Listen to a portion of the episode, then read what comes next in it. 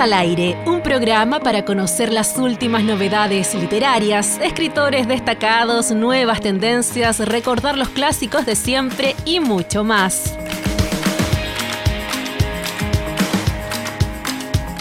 Con la participación de Amarilis Rojas, Felipe Cruz, Victoria Moya, Iris Quevedo y Eduardo Hunda.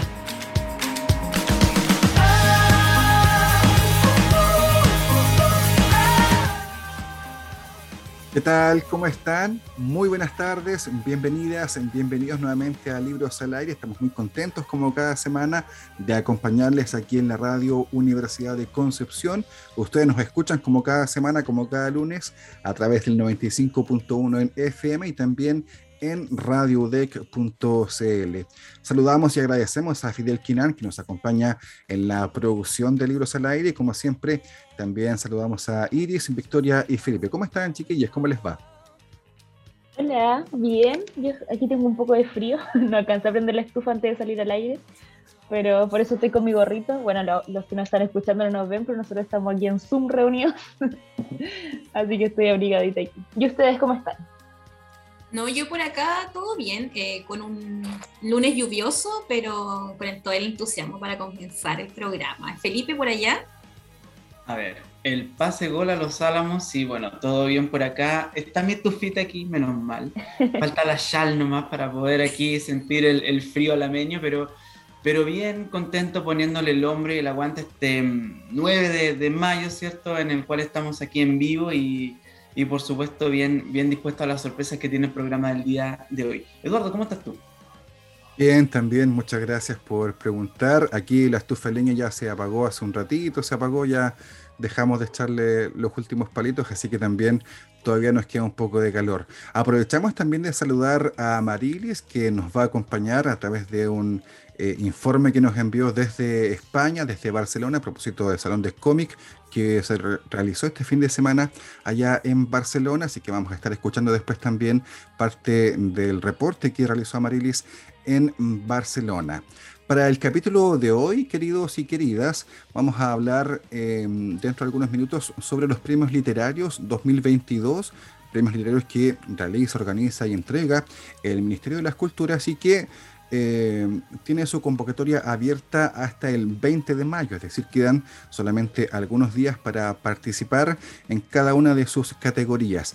Para hablar en parte de estos premios, nos acompaña a través de la conexión Luis López Aliaga, que es escritor, guionista también de algunas teleseries en nuestro país. De hecho, ha escrito algunas eh, series eh, muy eh, llamativas como Manuel Rodríguez, por ejemplo, o Huayquipán y Tolosa, eh, pero también ha escrito un libro que se llama No Soy Yo, que publicó Jueders el año pasado y que de hecho ganó el, eh, en la categoría Obra Inédita del Consejo del Libro y la Lectura en los premios del año 2021. Luis López Aliaga, bienvenido a Libros al Aire y muchas gracias por aceptar nuestra invitación. ¿Cómo estás? Hola, estoy bien, soy de del grupo de Iris, con frío también. Pero estoy en Santiago, ¿no? y hace frío, como que, como que empezaron ya definitivamente los fríos. Sí, ya empezaron. Eh, no, y gracias por la invitación. Yo, yo feliz de, de, conversar, digamos, que es una, es una de las ramas de la literatura. Claro, claro. Hablemos en primer lugar, Luis, respecto a los premios literarios. Eh, nos gustaría conocer tu impresión personal, en primer lugar, respecto a este premio y, por supuesto, eh, la sensación que queda tras haber ganado un premio como este Quizás ahora con un poco más de distancia, por supuesto, ya no está esa emoción o esa adrenalina mm. del llamado para avisar, digamos, que uno es el ganador, sino que con la distancia, por supuesto, cómo se valora también este premio. Claro, este, este es un premio ya de, larga data, ¿no? Es, curioso que se sostenga, digamos, en un, en un, en un país donde no suelen eh, sostenerse demasiado las ciertas tradiciones, sobre todo en el plano literario, ¿no? Eh, y que se otorga anualmente a las mejores obras literarias, tanto eh, inéditas como publicadas.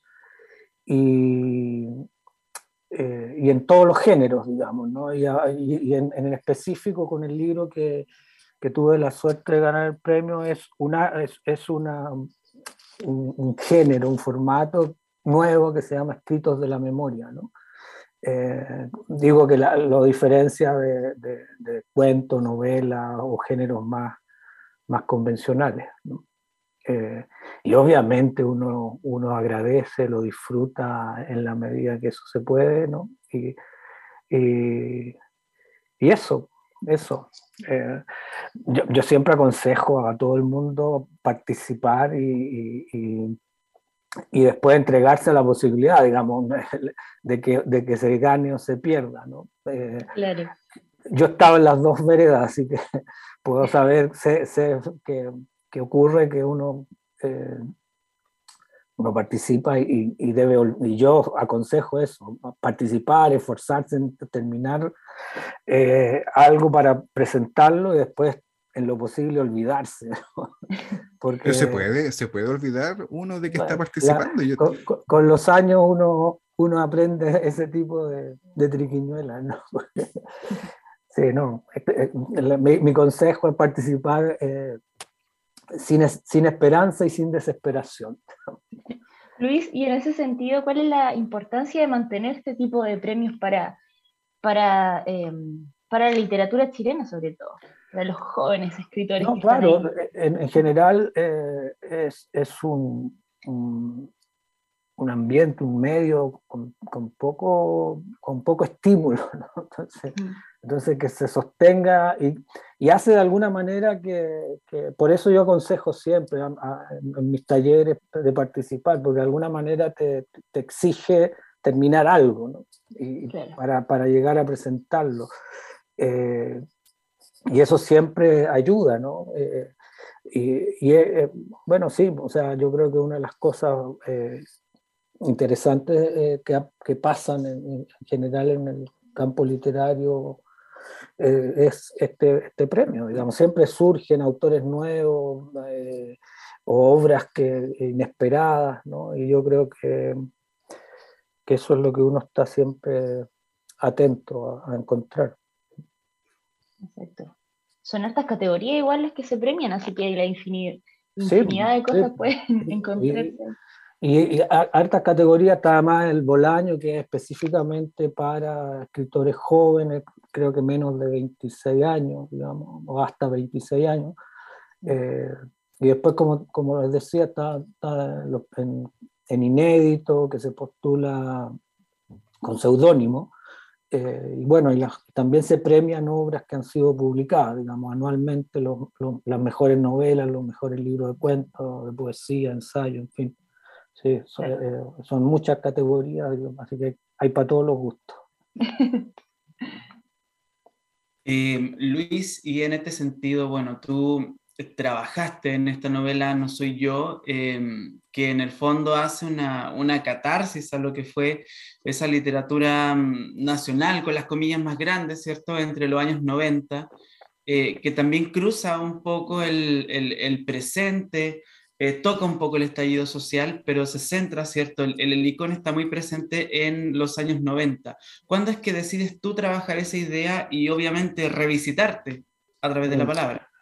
Eh, yo no, yo no, la, no la catalogo como novela, pero tampoco me desagrada que la haya nombrado como novela. Digamos.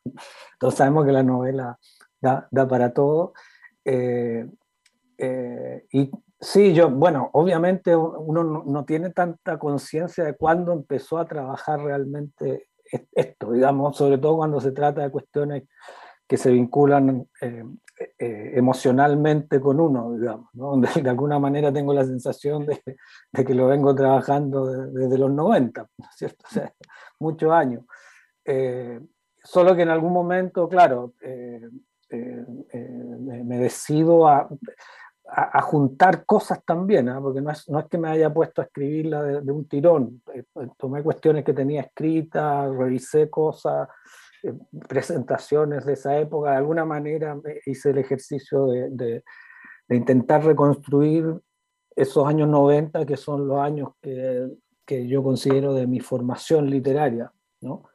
Y, y obviamente con, con, la perspectiva que otorgan los años, que te permiten ver cosas que, que no viste, que, que, que, uno, uno va con el tiempo procesando. ¿no? Entonces, es, es, un proceso largo que, que en algún momento eh, del año 2019, digamos, y quizás ayudó la, la pandemia también a que, me, a que me sentara, no tenía más cosas que hacer, así que me, me senté a, a, sistematizarlo y a convertirlo en el libro que, que finalmente salió a fines del año pasado.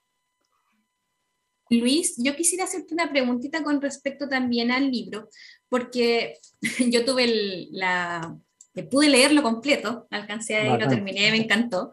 Eh, pero eh, también hay que decir que esto es como de carácter más personal, o sea, todo lo que tú nos cuentas en el libro son tu vivencia, en este caso, desde los 90, el comienzo de, de escribir, de la escritura, pero también nos habla un poco de la importancia de estar en el lugar correcto y con las personas correctas. Eh, porque en el fondo es como generar contacto y generar redes. Eh, ¿Tú crees que eso se, está, se puede aplicar como al día de hoy todavía? Porque si nos ponemos a, analizar también, ahora está el boom de las redes sociales, de la digitalización del texto.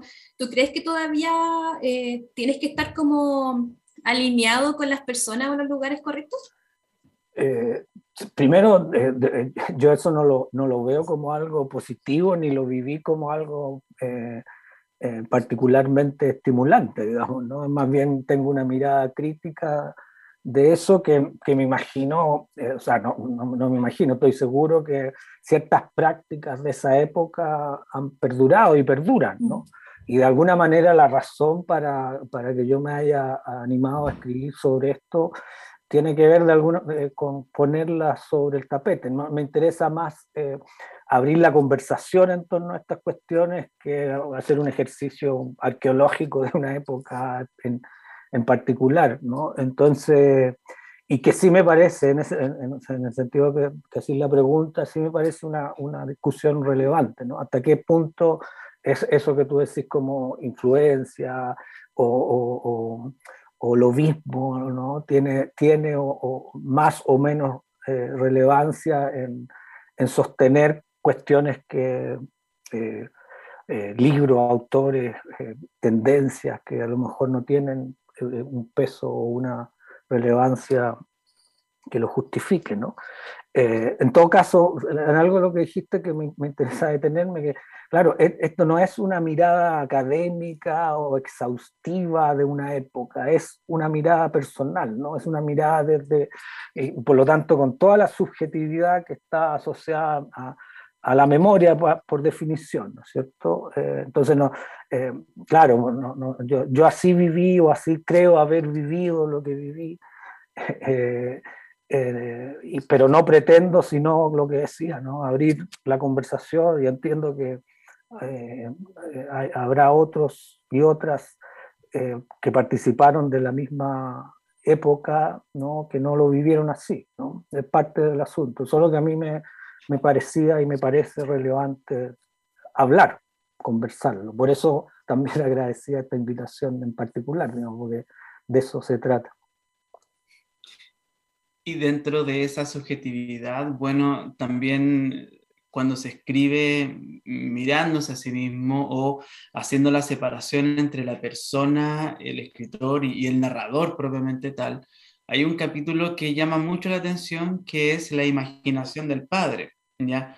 Se habla del padre, del significado de escribir sobre la familia y, y eso en el fondo, eh, ahí ahí justo hay un miedo que produce, que, que, tiene que ver con abrir las heridas. Recuerdo, por ejemplo, a García Márquez cuando decía que escribir sobre la familia, puta, que es complicado.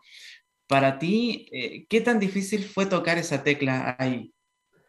Sí, eh, eh, es, ese capítulo en específico hace referencia a, a, otro libro que más o menos se parece a este, que se llama La imaginación del padre, precisamente, que es la reconstrucción autoficcional, digamos, de, de, de, mi relación con mi padre. ¿no? Eh, y, y, claro, uno se enfrenta, en este caso con la familia real directa, a este tipo de, de a, ciertas incomprensiones, ciertas eh, eh, malestares incluso, ¿no? En este caso con mi familia literaria también, también he tenido que eh, sobrellevar ciertas incomprensiones asociadas a lo que decía antes, ¿no? Como otros vivieron de otra manera, digamos eso, entonces no, no, necesariamente están de acuerdo con la manera en que yo lo viví, pero lo que yo estoy tratando de hacer es eh, con la máxima transparencia que, es posible en esto, eh, transmitir mi manera, cómo viví eso. Eh, ahora, cada vez que uno, claro, toca fibras personales o, toca historias personales, necesariamente pasa a llevar a otros, digamos, en algún sentido, no, no, no necesariamente negativamente, ¿no? pero, pero tiene que ver con, con hacerse cargo de, de, una historia en común. ¿no? Y, eh, pero insisto en esto de que a mí no me interesa una mirada, o sea, imponer una mirada sobre cómo fueron las cosas, sino más bien eh, eh, proponer mi propia mirada. Estamos conversando con Luis López Aliaga, escritor nacional, guionista también de teleseries y de algunas series eh, que hemos visto en televisión, autor del libro No Soy Yo, que publicó Editorial Jueders el año, eh, el año pasado, claro, y ganador justamente con este libro del premio Escrituras de la Memoria en la categoría Obra Inédita del Consejo del Libro y la Lectura del año 2021 a propósito de los premios literarios que, insistimos, tienen su convocatoria abierta hasta este 20 de mayo. Los 90 en nuestro país, particularmente, Luis, eh, fueron bastante complejos, eh, bastante grises de alguna manera, podríamos eh, usar ese adjetivo. En cuanto a la cultura en general, a la creatividad en general, veníamos de la dictadura, por cierto, donde eh, si los 90 fueron crisis, la dictadura fue claramente de color eh, mucho más, más oscuro, más negro, pero al mismo tiempo se hace poca autocrítica sobre aquella época, se habla más bien de una especie de de destape, digamos, con esta nueva narrativa chilena, pero la autocrítica no es quizás, eh, no sé si eh, a nivel eh, general, como chilenos, como sociedad, es algo que nos, que nos represente la autocrítica. ¿Cómo ves tú también ese ejercicio de mirarse a uno mismo, de hacer autocrítica, no solamente a través de la literatura, sino que también a través de la creatividad en general, porque no solamente de libros que estamos hablando o podemos hablar. Claro, eh, eh, yo creo que tiene que ver con, con, lo que estábamos hablando, ¿no? como una, una, cierta incapacidad de, de, de, revisitar ciertos momentos que, eh, que, que, uno creía de determinada manera. Hay que verlo en perspectiva también, porque los 90 son la época de la postdictadura y lo que reinó ahí fue una suerte en todos los ámbitos, ¿no? una suerte de, optimismo desmesurado, sea, eh, sea eh, real o intencionado, digamos, ¿no? Eh, en todos los ámbitos, ¿no? Y, y, claro, en la perspectiva de los años uno se dio cuenta que había muchos engaños ahí que estaban siendo ocultados bajo esta, esta, esta capa, digamos, de alegría, de optimismo, ¿no? que tenía que ver con algo real, que es que veníamos de un gobierno dictatorial. Entonces algo de, alegría igual producía haber salido zafado de eso de alguna manera. Eh, y esa, esa eh, eh, una de las cosas que a mí me ha, llamado la atención es que esa, esa, autocrítica que tú dices sí se ha hecho en otros ámbitos de, de, del acontecer nacional. De alguna manera el estallido es producto de, esa, de revisitar críticamente esa época. ¿no? Pero lo que me ha llamado la atención, y es que, es que en el campo literario eso se ha hecho muy poco. ¿no? Y, y, y, mi libro de alguna manera apuntaba a eso. Yo fui partícipe, tampoco hablo como desde fuera, como, de, como eh, para moralizar a alguien. Yo fui partícipe de esa fiesta y de alguna manera también eh, obtuve réditos de eso. ¿no? Eh, fui editado en esa época, gané premios en esa época. Eh, ahora, eso no me, no me, impide mirar con ojos críticos eso también, ¿no? Eh, porque, eh, pero digo, no lo miro desde fuera, lo miro desde dentro. Entonces ahí también se, se ha producido cierto malentendido en el sentido como que yo quiero zafar de, de, posibles responsabilidades. Yo soy parte de la, de la transición de, de, este país en un ámbito específico que es el campo literario. Y, y, desde ahí cuento, y cuento para ustedes, digamos, generaciones que no vivieron eso, cómo, cómo más o menos fue eso, ¿no? Cómo, cómo se movían los poderes internos ¿no? en el campo editorial que había, que funcionaba, que hacía que las cosas no funcionaran, que se ocultaba, ¿no? Sí, yo siento que, que, tu libro es como una guía para los nuevos escritores, cómo se vivía antiguamente. Y en ese sentido, también como tallerista y también como editor, ¿cuáles son los consejos que hoy a las nuevas generaciones les podría, les podría dar? Sí, yo no, no soy muy bueno para o propenso a los consejos, ¿no? los solo se puede equivocar uno, dando consejos, ¿no? No, eh, yo lo que, lo que trato al menos de no, de no repetir eh, eh, errores o, cuestiones que considero que eran errores. Desde mi rol de tallerista, por ejemplo, intento no, no, no, entrar con la mirada o, con la postura del, del maestro, ¿no? como del tótem que, que, que, que todos, ¿no? que suele pasar, ¿no? como que los eh, ciertos autores que son muy relevantes intentan generar como eh, camarillas que escriben más o menos parecido a, a él. ¿no? Y, como, entonces, en ese sentido, eh, y esto se traduce en ciertos métodos específicos de, de cómo hacer el taller, digamos. ¿no? Eh, pero claro, no trato más bien, más que dar consejos, trato en la práctica de, de, que eso de que eso se produzca, cierta horizontalidad, que la digo no demagógicamente, ¿no? yo estoy convencido de que siempre estamos en lo mismo, digamos, cualquiera que esté eh, creando ¿no? algo eh, es, está en la misma dimensión que otro, ¿no? en el sentido que vive la misma incertidumbre, eh, vive la misma frustración, ¿no? porque, eh, incertidumbre porque está, eh, no sabe lo que va, si va a lograr hacer lo que, lo que puede hacer, y frustración porque nunca está a la altura de lo que uno quería hacer, digamos. Y el taller va de eso, de acercarse a eso que queríamos, a, esa, a ese cuento, a esa novela que, que, soñamos con hacer, digamos.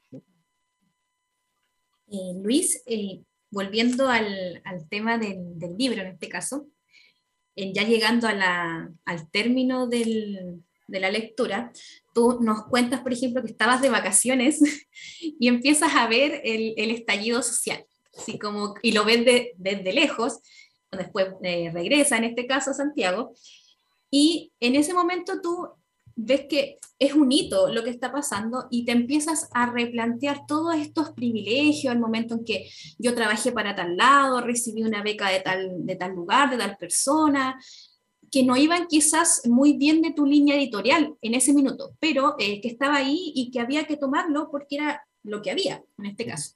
¿Tú crees que esa como catarsis que hiciste eh, en ese minuto habría surgido en algún momento de no haber llegado el fuego del, del 18 de octubre, en este caso?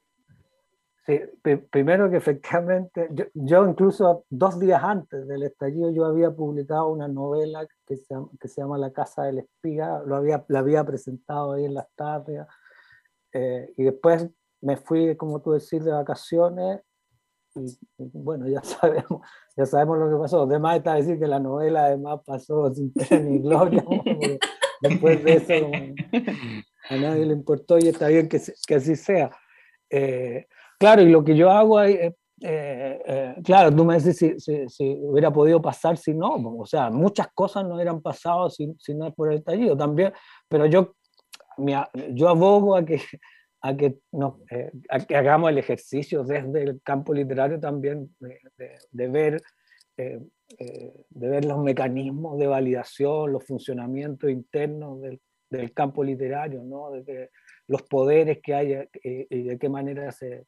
Lo que a mí me molesta, eso lo, lo digo abiertamente, es como tratar de pasar colados, ¿no? o sea, como que decir, oh, no, yo, yo siempre quise, yo estuve siempre ahí, yo no, yo no trancé, eh, a, mi edad imposible sobrevivir sin haber transado, ¿no? un poco o mucho, pero, pero, pero claro, yo sobreviví, yo viví de la tele, escribiendo unas mm. teleseries de mierda, que, que uno puede decir, bueno, eso, eso es el opio del pueblo, ¿no? Eh, pero claro, pero tampoco me siento avergonzado particularmente. Solo que digo que hay que decirlo, no hacerse como que no, que, que somos todos puros y, y, y, todos siempre estuvimos del lado correcto. Eh, ese es más o menos el ejercicio que, que hago en particular en, en, ese texto, que es el texto final. Y del final al inicio, eh, Luis, Em, bueno, también se mencionan a muchas personas que participaron en este taller, en esta segunda camada del taller de, Antonio Escármeta. Hay una persona en particular en la que me quiero detener, que es la figura de René Arcos, Que, que, que, no está, digamos, su presencia física, pero que es muy citada, muy, muy recordada y, quisiera escucharte en realidad en primera persona eh, qué tanto se extraña su figura y su literatura también. Claro, pues, eh, eh, es la parte de la, del libro eh, que se llama La fiesta fallida y que es la que se refiere en particular a, esa época, ¿no? a los 90, parte con el texto sobre René Arcos Levy, que, claro, tiene la particularidad que es una, una vida que quedó a mitad de camino, digamos, que se truncó. ¿no? Entonces, eh, eh, necesariamente está, él, no pasó por todo este proceso del que estábamos hablando, ¿no? Eh, no, no, bueno, no vivió el estallido de partida. y claro, uno, uno siente ahí que, porque también la figura de René está asociada a, muchos nombres que finalmente no, no, no, perduran. Yo hablo también de, de, de ciertos personajes, de ciertos eh, autores que, que, pasaron también por ese taller y que de repente desaparecieron. Esas figuras que a mí siempre me inquietan, digamos, ¿no? en el sentido de eh, quiénes son los que más figuran necesariamente son los realmente los que, los que importan, los que valen literariamente. Eh, y no, por supuesto que no es así, digamos, no, no, no, mm. no existe transparencia en el campo como en ningún campo donde, donde hay poder, digamos, ¿no? No, no, existe la transparencia, es decir, que cada uno tenga según sus méritos. Entonces uno tiene que estar más bien alerta a, a, a, ver cómo, cómo viene la mano, claro. Y la figura de René Arcos tiene que ver con, claro, con, con, con alguien que siempre eh, se presentó y, y, fue como una gran eh, promesa ¿no? de lo que iba a venir en términos literarios. ¿no? Su, su libro de cuentos eh, eh, inicial, digamos, con el que debutó, es notable. Eh, y obviamente siempre tú, además de, de, haber sido un peso para él, ¿no? cargar con, con tantas expectativas. y, bueno, él tomó ciertos caminos en, su vida que, finalmente provocaron que, muriera muy joven. Entonces, claro, son esas, esas vidas que uno no sabe cómo, cómo, hubiera, cómo hubiera sido en términos literarios, digamos, ¿no? que hubiera eh, producido de haber tenido más tiempo para hacerlo, digamos. ¿no? Sí, sin duda. Eh, a mí me gustaría también mencionar, eh, de hecho Iris lo dijo hace un rato, el libro también sirve como guía e, en, alguna medida. Eh, para algunos eh, recordamos algunos autores que leímos hace algún tiempo. hay otros autores que aparecen también en el, en el libro y que uno dice, wow, ni me acordaba de este autor o esta autora. sin embargo, hay otros que son mucho más relevantes, que uno ya los conoce desde, desde sus publicaciones, desde su vida social, pública, digamos.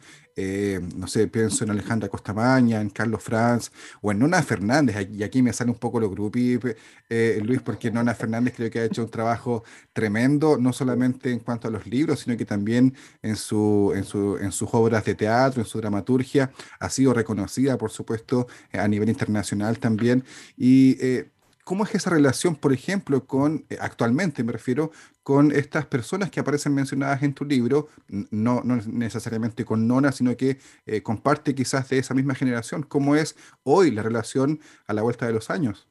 Sí, eh, pasa esto que, que, por alguna razón uno haber pertenecido a ese taller, a ese momento y haber compartido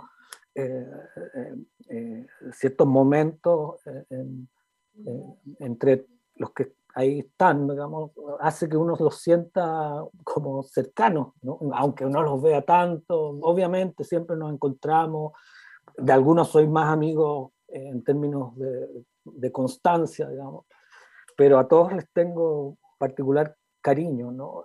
independiente de que, de, de que, claro, no tengamos necesariamente la misma mirada sobre las cosas, digo que que mejor que así sea también, a que haya como una, una línea oficial, ¿no? No, no somos, un, claro. no somos un, claro, no somos un, colectivo, ¿no? No, no, no, no, no tenemos orgánica ni, ni, directiva, pero, pero creo que, que, hay, hay afecto, el afecto de haber compartido momentos juntos, ¿no? momentos difíciles que son los momentos antes de empezar a publicar, digamos, ¿no? O sea, en esa búsqueda, esa era la búsqueda que compartimos todos los que estábamos ahí, creo, salvo Pancho Ortega, que publicó un libro a los 17 años, no sé, una precocidad increíble, eh, todos eh, de, ese grupo que yo menciono, eh, nadie había publicado.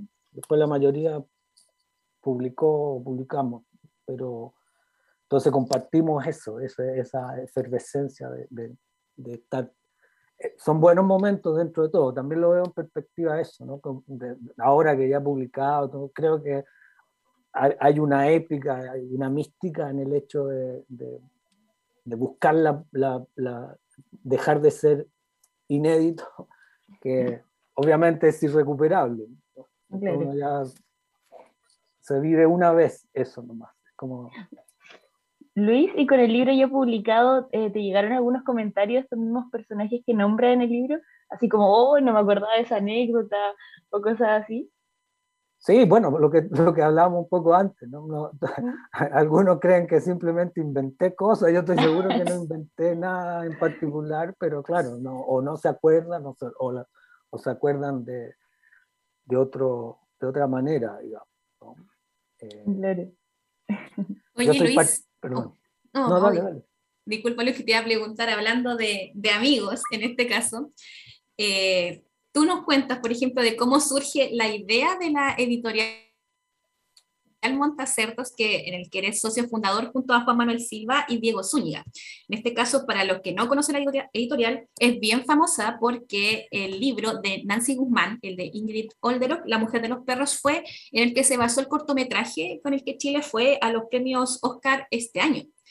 ¿Y, cómo fue ese proceso? Y si nos puedes contar ahí cuándo efectivamente deciden hacer la editorial para, y, ver en, en, este caso los frutos que está dando ahora, porque es increíble el trabajo que han hecho ahí. Claro, y, vamos a cumplir el próximo año ya 10 años desde que eh, creamos la editorial.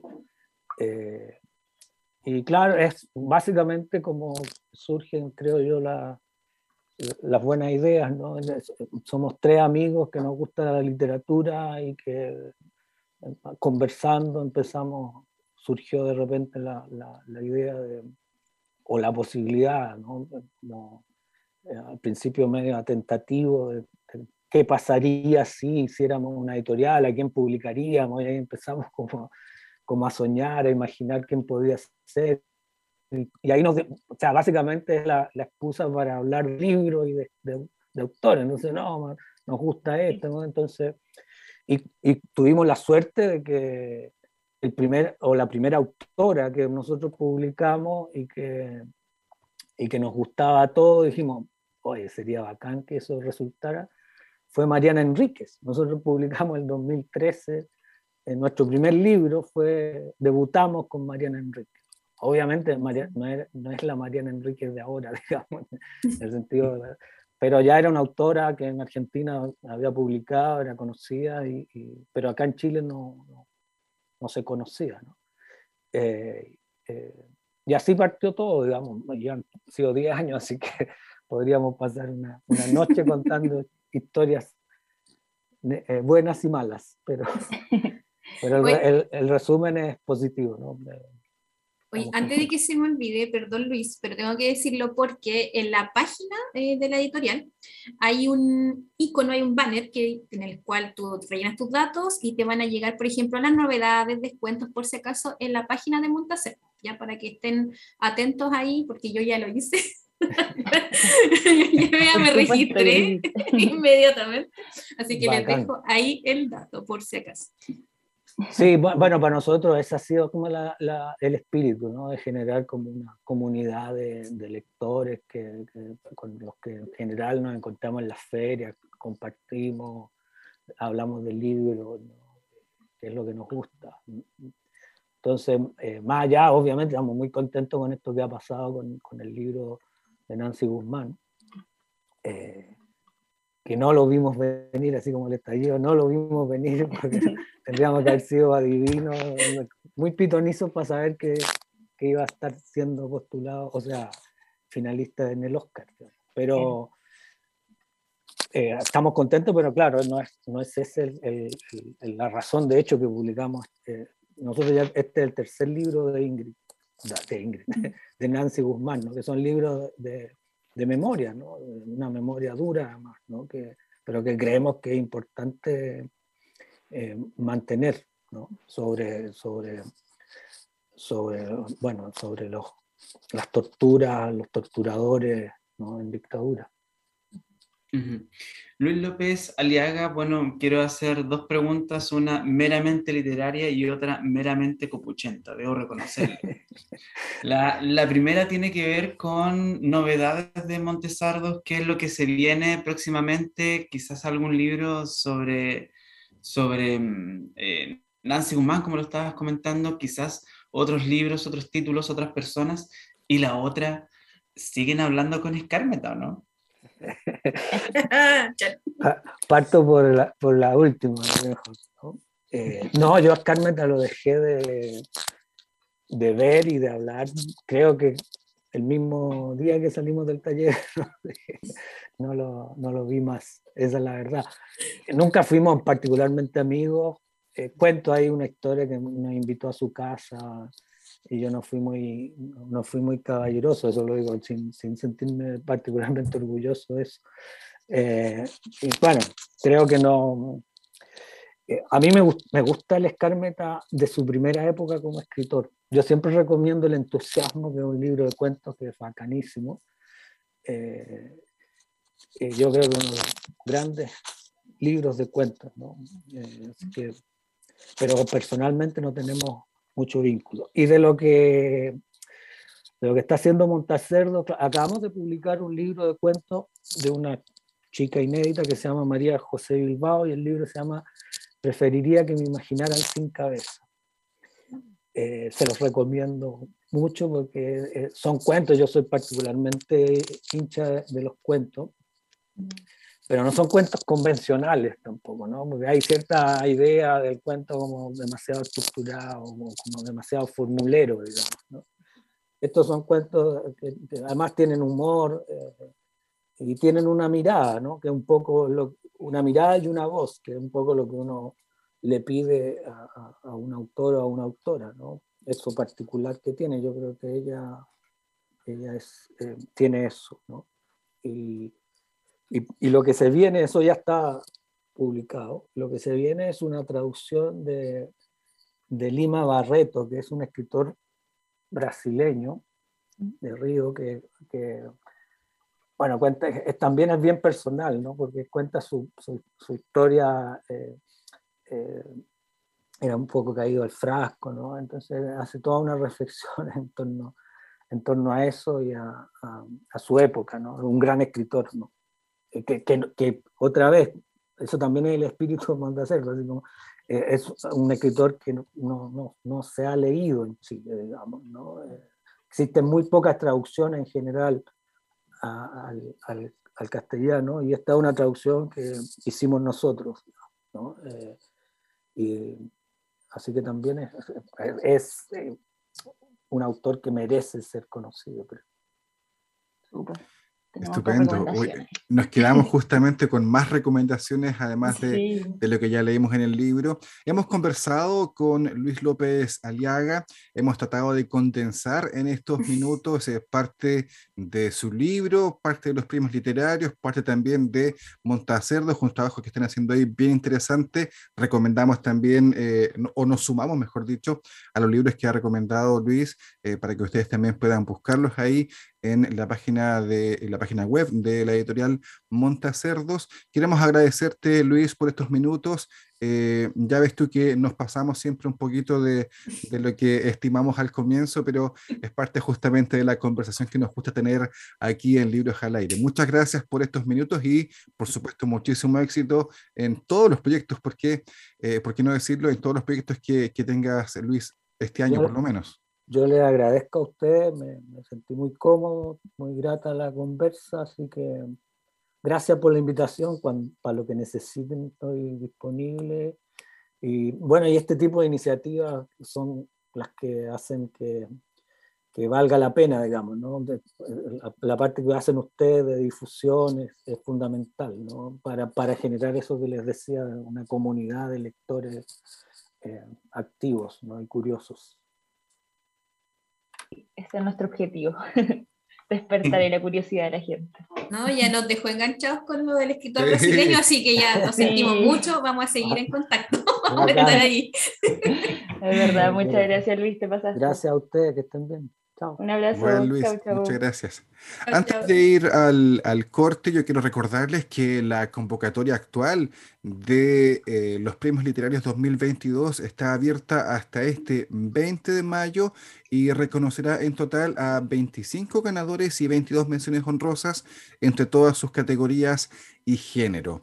Queremos eh, también repasar, lo dijimos al comienzo del programa, parte de lo que fue la presentación del catálogo 2021 Mujeres chilenas en la historieta, presentación que se realizó en el Salón del Cómic en Barcelona y nuestra compañera Amarilis Rojas que está, ya lo sabemos, estudiando justamente allá en España, en Barcelona, fue eh, partícipe, estuvo ahí en primera línea, siendo eh, protagonista o espectadora, mejor dicho, de esta presentación y de este catálogo. Estuvo conversando, de hecho, con Panchuley y Les Vilay, que estuvieron presentando parte de su trabajo en un proyecto que también es financiado por ProChile. Escuchemos entonces parte de lo que nos tiene que contar nuestra compañera Amarilis desde Barcelona.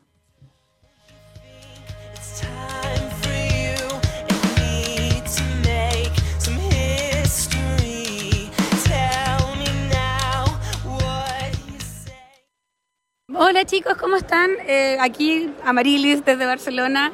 Eh, les cuento que hoy día estoy conversando con eh, Francisca Cárcamo, conocida como mejor como Panchuley, sobre la presentación del catálogo de mujeres chilenas en la historieta.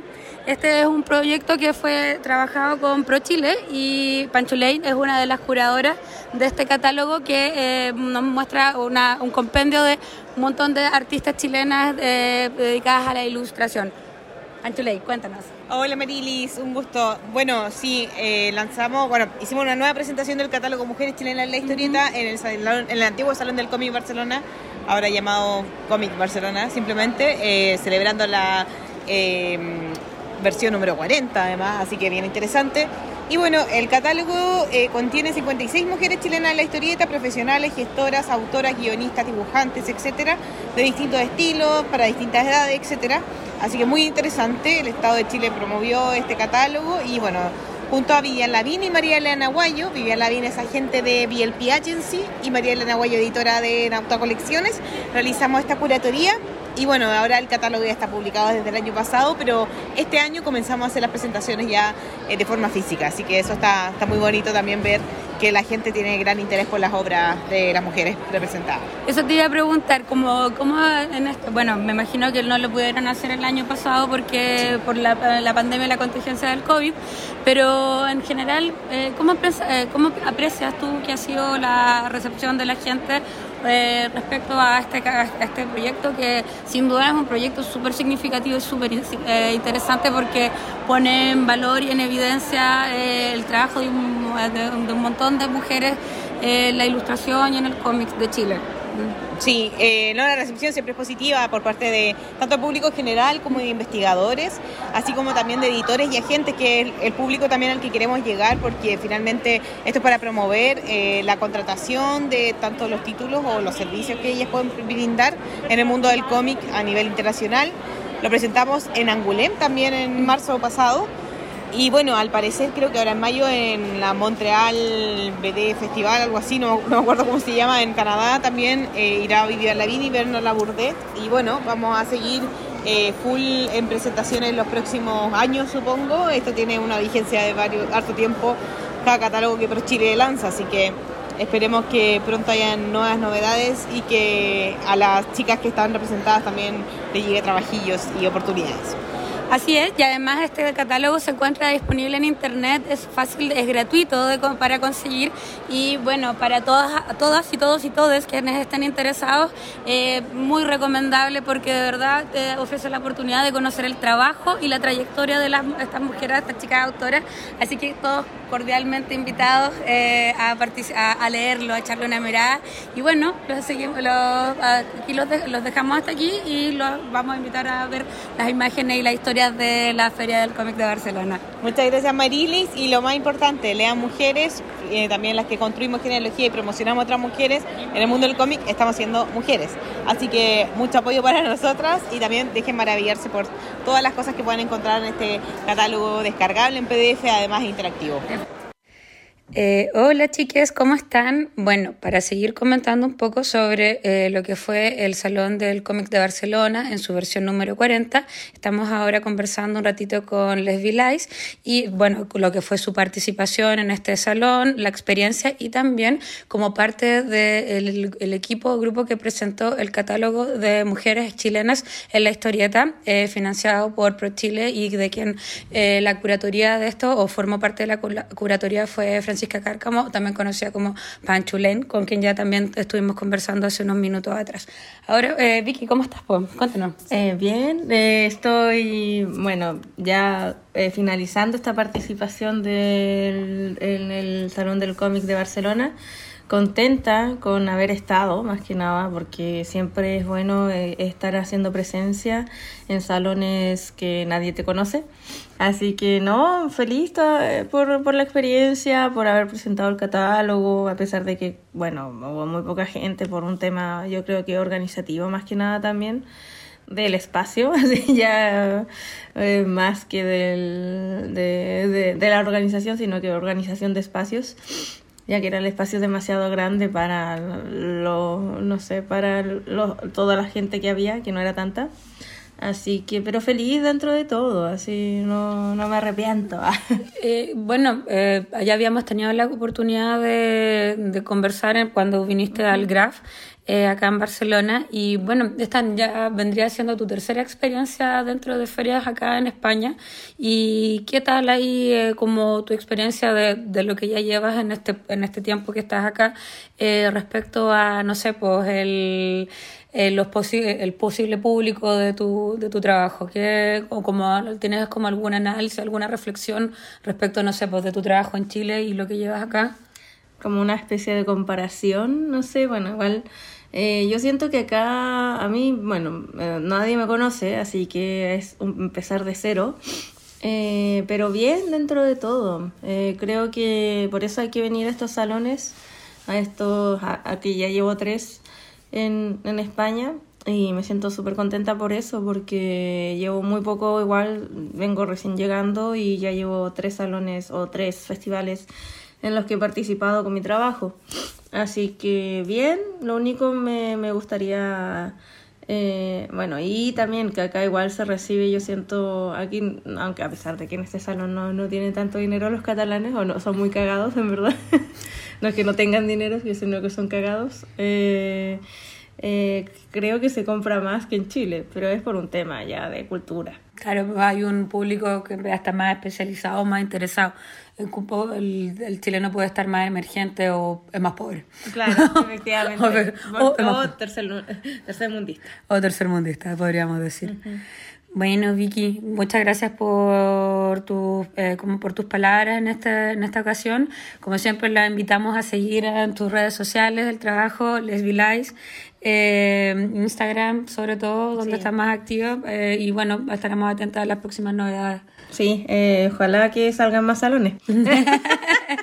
bueno, chicas, ahí un abracito eh, para allá, que estén muy bien, que tengan un excelente programa. Nos estamos comunicando. Ya les traeré más novedades de las cosas acá interesantes que hay en, en Barcelona sobre cómics y sobre literatura. Abrazos.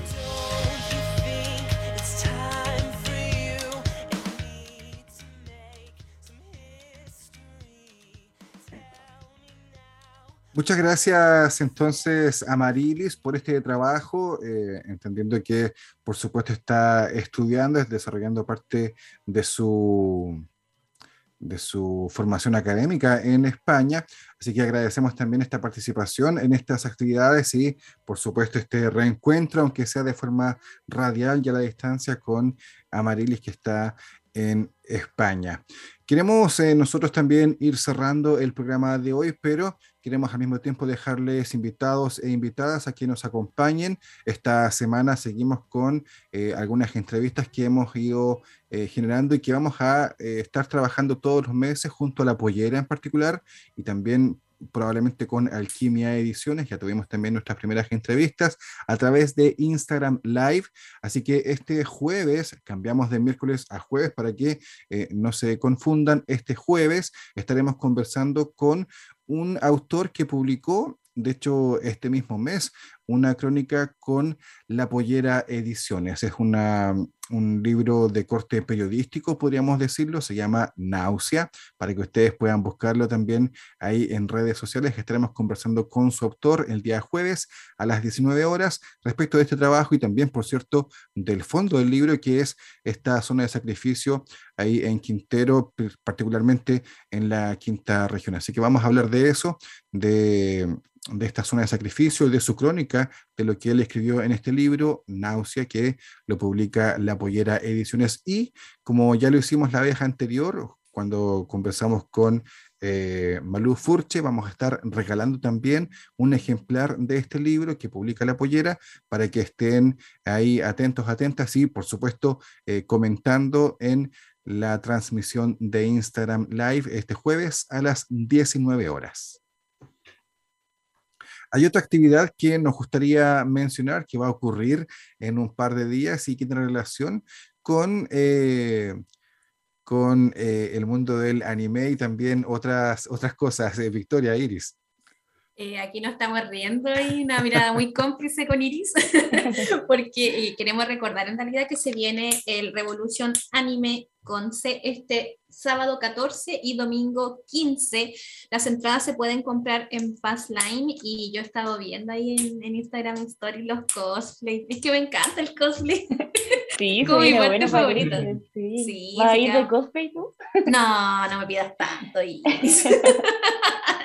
no me pidas. Voy, voy de libros al aire. Va muy camuflada nosotras, va muy camuflada. Tenemos que ir camuflada, sí, vamos a estar atentas y a todo, reporteando y dándole la mejor información. Vamos a subir una, una fotito, unas cositas ahí. Y antes que se me olvide, igual, tengo otro dato que no te había dicho, Eduardo, pero lo voy a, lanzar, lo voy a lanzar igual. lo voy a lanzar igual.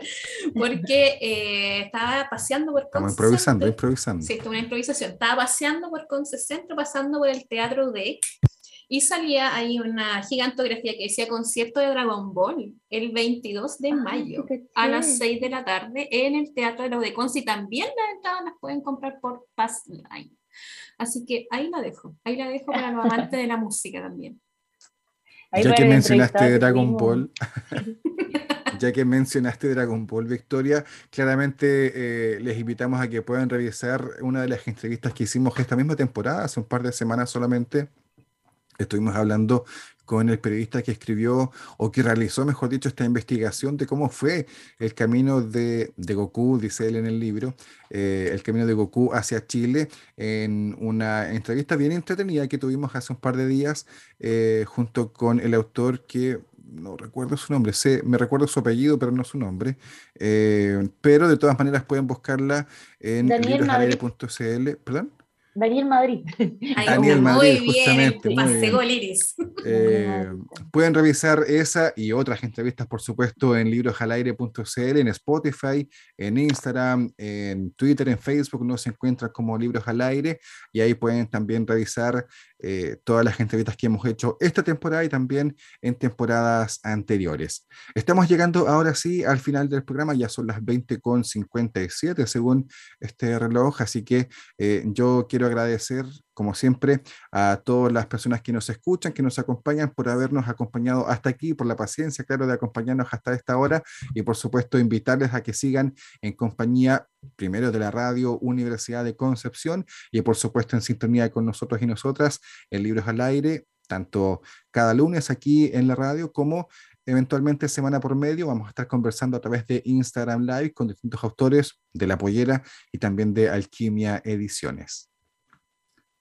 Nos despedimos entonces. Muchas gracias por acompañarnos. No sé si se nos queda algo en el tintero, algún último comentario. Felipe, Victoria, Iris. Felipe creo que tenía un datazo de un sí, día importante. Sí, una recomendación que O sea, una recomendación. a, un, a un minuto, pero obviamente em, eh, abriendo los fuegos en realidad. Este 11 vaya al teatro, asista al teatro, acuérdese del teatro, el teatro de infancia, el teatro que se da, el teatro que se produce, el teatro del aguante, el teatro del amor, el teatro del horror, el teatro de la crueldad. Acuérdese de todo en las tablas ahí presentes. Nos veremos el día 11 de mayo, día nacional del teatro aquí en Chile, obviamente en conmemoración al natalicio del tremendo Andrés Pérez, que en paz descanse, el gran Andrés Pérez, así es que eh, invitarles todas para que puedan acercarse a su teatro más cercano o a su boliche para que pueda hacer teatro y reunirse ahí en el calor de las tablas. Gracias, Felipe. Ahí sí. Ahora sí. Abrazos para todos, para todas, que estén muy bien, que estén muy bien. Nos encontramos aquí en la radio el próximo lunes a las 20 horas y este jueves a las 19 horas a través de Instagram Live. Que tengan una muy buena semana. Hasta pronto. Chau, chau. Chau, chau.